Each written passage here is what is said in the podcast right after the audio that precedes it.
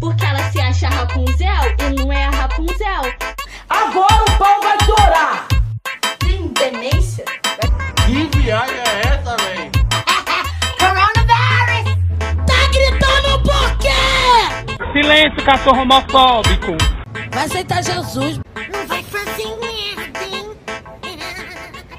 E tá começando agora mais um hashtag Review, o seu podcast que traz um review semanal de cultura pop.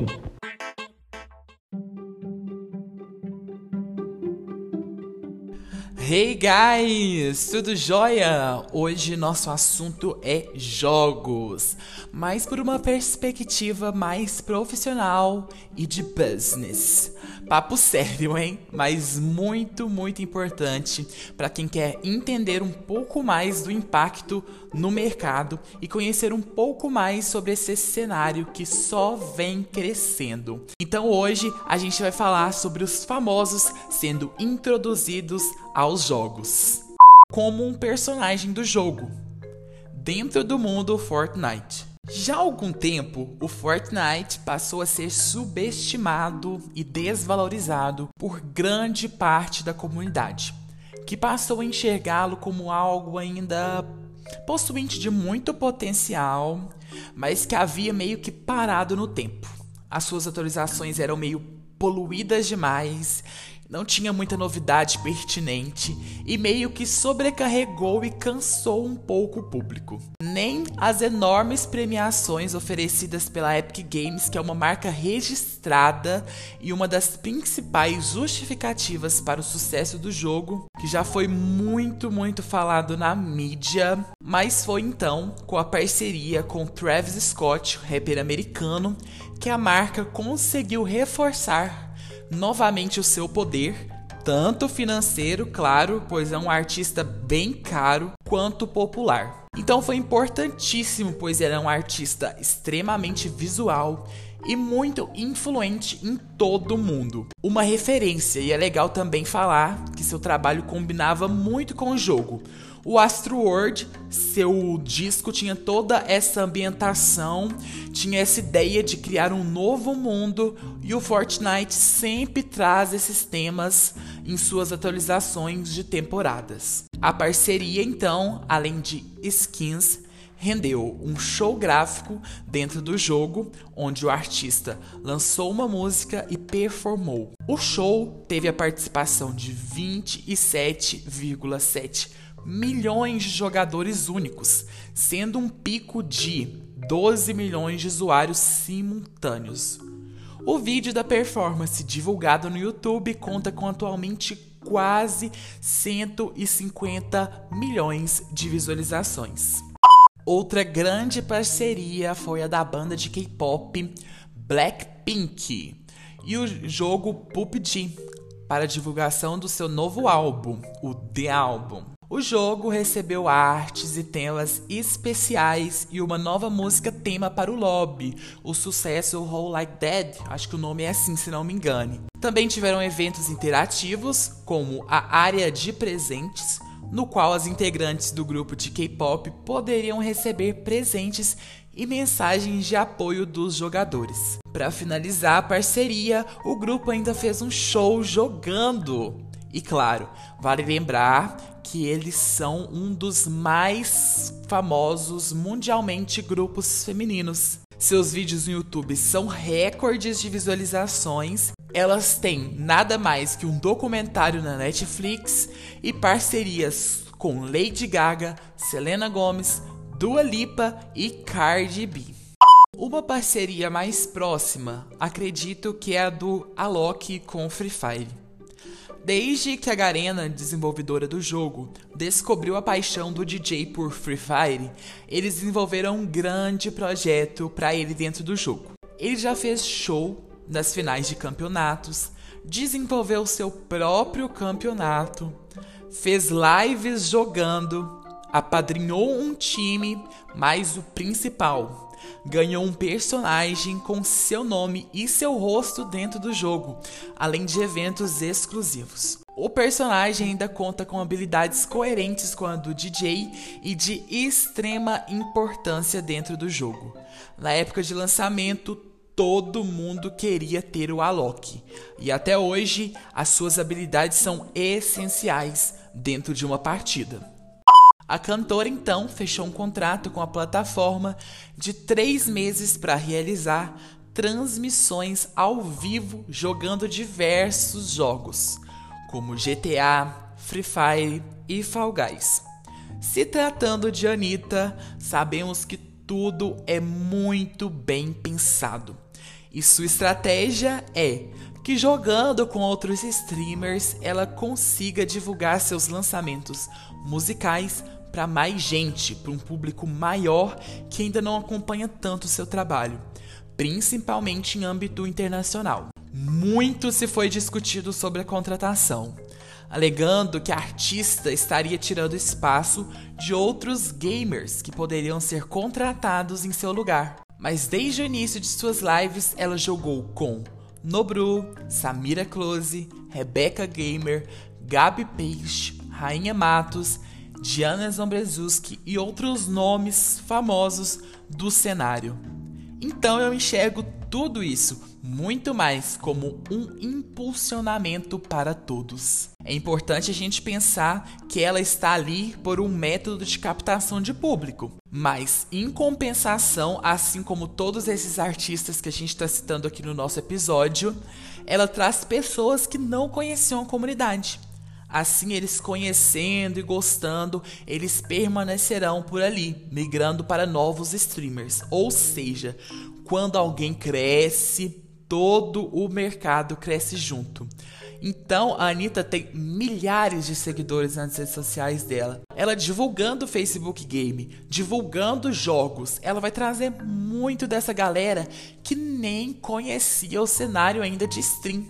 Vão chegar ali e caso eles gostarem dos jogos, gostarem de acompanhar, gostarem assim do formato, eles vão continuar ali e vão migrar para outros streamers, seja esses que ela apresentou em suas lives, que ela jogou junto, ou algum outro que a plataforma mesmo sugeria ali na aba do Facebook Game. Em sua estreia, a Anitta chegou a uma audiência de 800 mil pessoas assistindo ela jogando o Battle Royale Free Fire, título da Garena que bate recordes de visualizações aqui no Brasil.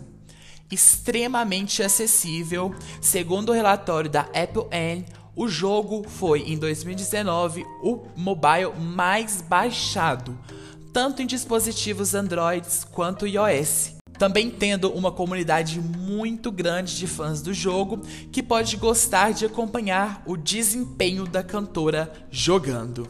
No GTA, ela passou por duas grandes cidades brasileiras de roleplay: a Play Hard City e a Cidade Alta, servidores dedicados em sua maioria para streamers. Ou seja, são servidores dedicados a quem já faz lives, a quem faz transmissões de jogos. Tem servidores que são mais focados no usuário mesmo, no jogador ali que quer jogar mesmo só por jogar. Eu já expliquei um pouco lá no nosso podcast sobre streamers LGBT. Você joga GTA, que é um jogo clássico que eu acho que todo mundo conhece, mas de uma forma de encenação.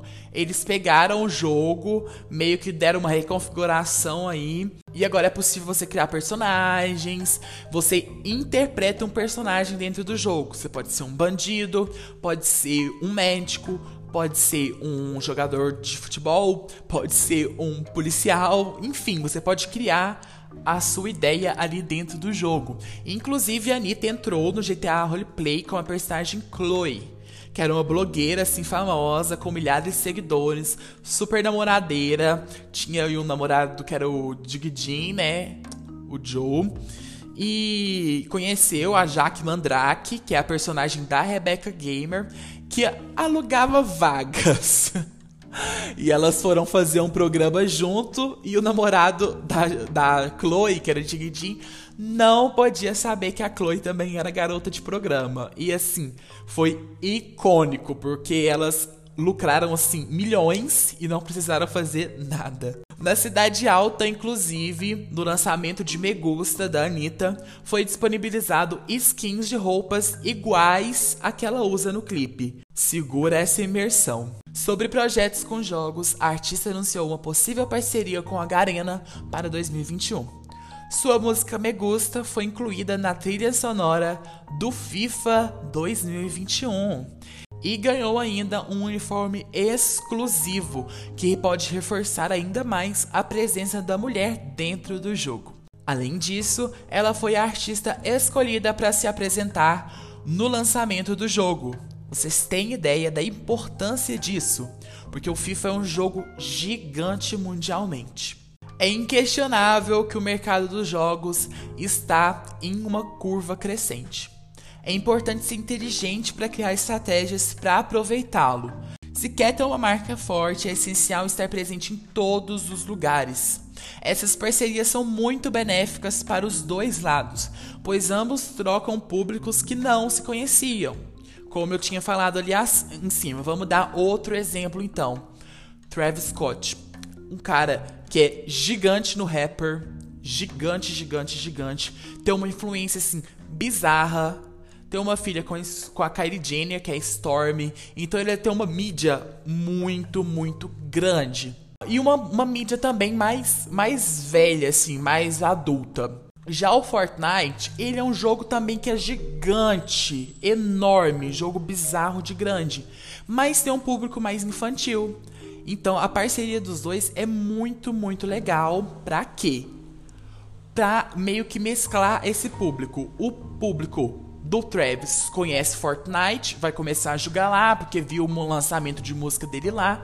E o público de Fortnite vai começar a ouvir Travis Scott porque conheceu ele pelo jogo e assistiu o show dele lá.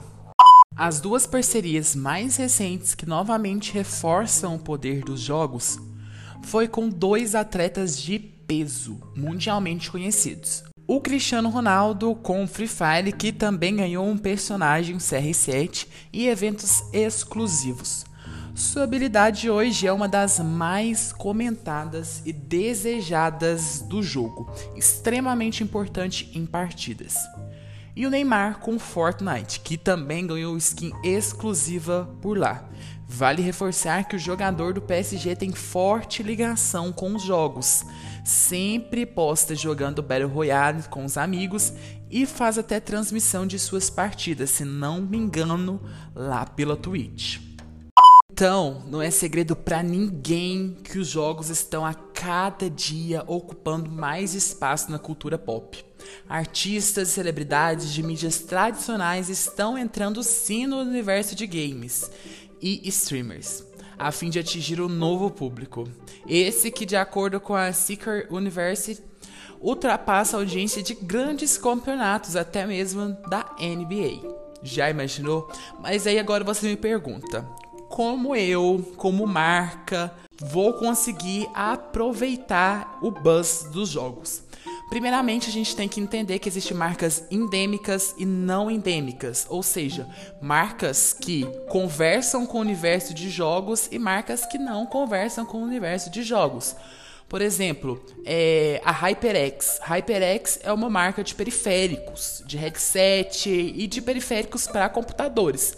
Então, é uma marca que já está dentro do universo dos jogos. Você vai precisar de um headset para jogar, então você precisa dos produtos deles para jogar. Aí existem marcas não endêmicas. Por exemplo, a Fusion, que é uma marca de energético que está patrocinando a Loud. Tem uma parceria de cocriação muito legal com a Loud. Então, você não precisa de um energético para jogar. Mas o energético conversa muito bem com essa questão de precisar de atenção, de energia, que entra dentro do jogo.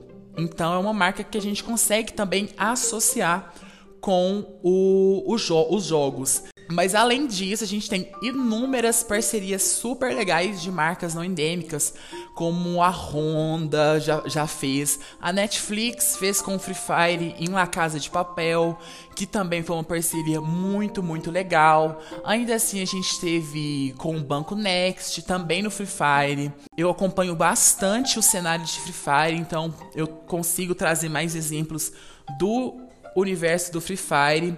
A gente também já teve parceria do Burger King, te dava descontos para você comprar seu sanduíche, seu lanche lá no Burger King.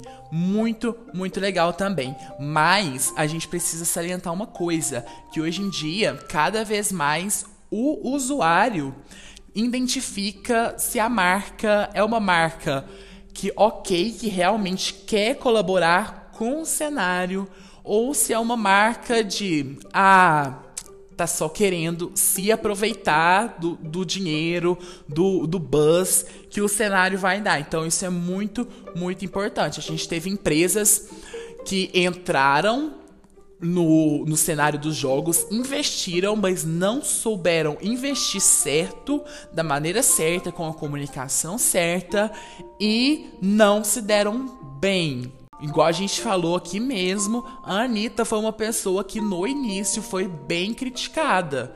Porque a galera tava enxergando ela apenas como uma pessoa que estaria ali jogando pra pegar esse buzz dos jogos. Então a gente tem que ficar muito atento nisso, tanto no momento de oferecer para uma marca, tanto no momento de você como marca querer se associar a algo, porque é importante toda essa construção de imagem, porque não dá para você simplesmente pegar uma coisa e querer ganhar dinheiro em cima daquilo sem se importar com o cenário. É que muita gente fala lá do, do Pink Money, né, dos LGBTs, é, é mais ou menos a, uma ideia parecida com isso. Não tem essa questão tão, tão política, né? Mas tem uma ideia meio que isso. O usuário não vai consumir, não vai gastar com quem ele não enxerga verdade no cenário. Então a gente tem que ficar muito, muito atento nisso. Mas os jogos, principalmente na pandemia, cresceram assim de uma forma absurda campeonatos cresceram de forma absurda, muita, muita gente acompanhando transmissões de live. Hoje em dia, os maiores influenciadores do Brasil são streamers. Igual a gente tem o Nobru, que é um craze incrível de um jovem de periferia que começou jogando, conquistou geral. Hoje tem milhões de seguidores. A gente também tem a organização da Loud, que é assim, gigante. Então é uma área que a gente precisa ficar de olho. Galera de comunicação, galera que quer crescer, galera que quer mídia, precisa estar tá de olho nos streamers, porque a tendência é só crescer. Esse foi nosso episódio de hoje. Eu espero muito que vocês tenham gostado de conhecer um pouquinho mais sobre esse cenário, sobre essa nova perspectiva sobre os jogos. E lá no meu Instagram, arroba Martins, eu quero que você me conta se você joga algum jogo e se você acompanha algum streamer. Te aguardo por lá. E claro, não se esqueça de seguir o nosso podcast e compartilhar para todos os amigos. Lembrando que o Real Will é um podcast semanal de cultura pop, onde a gente fala de filmes, séries, vida dos famosos, jogos e tudo de bom. Toda quinta-feira às 19 horas.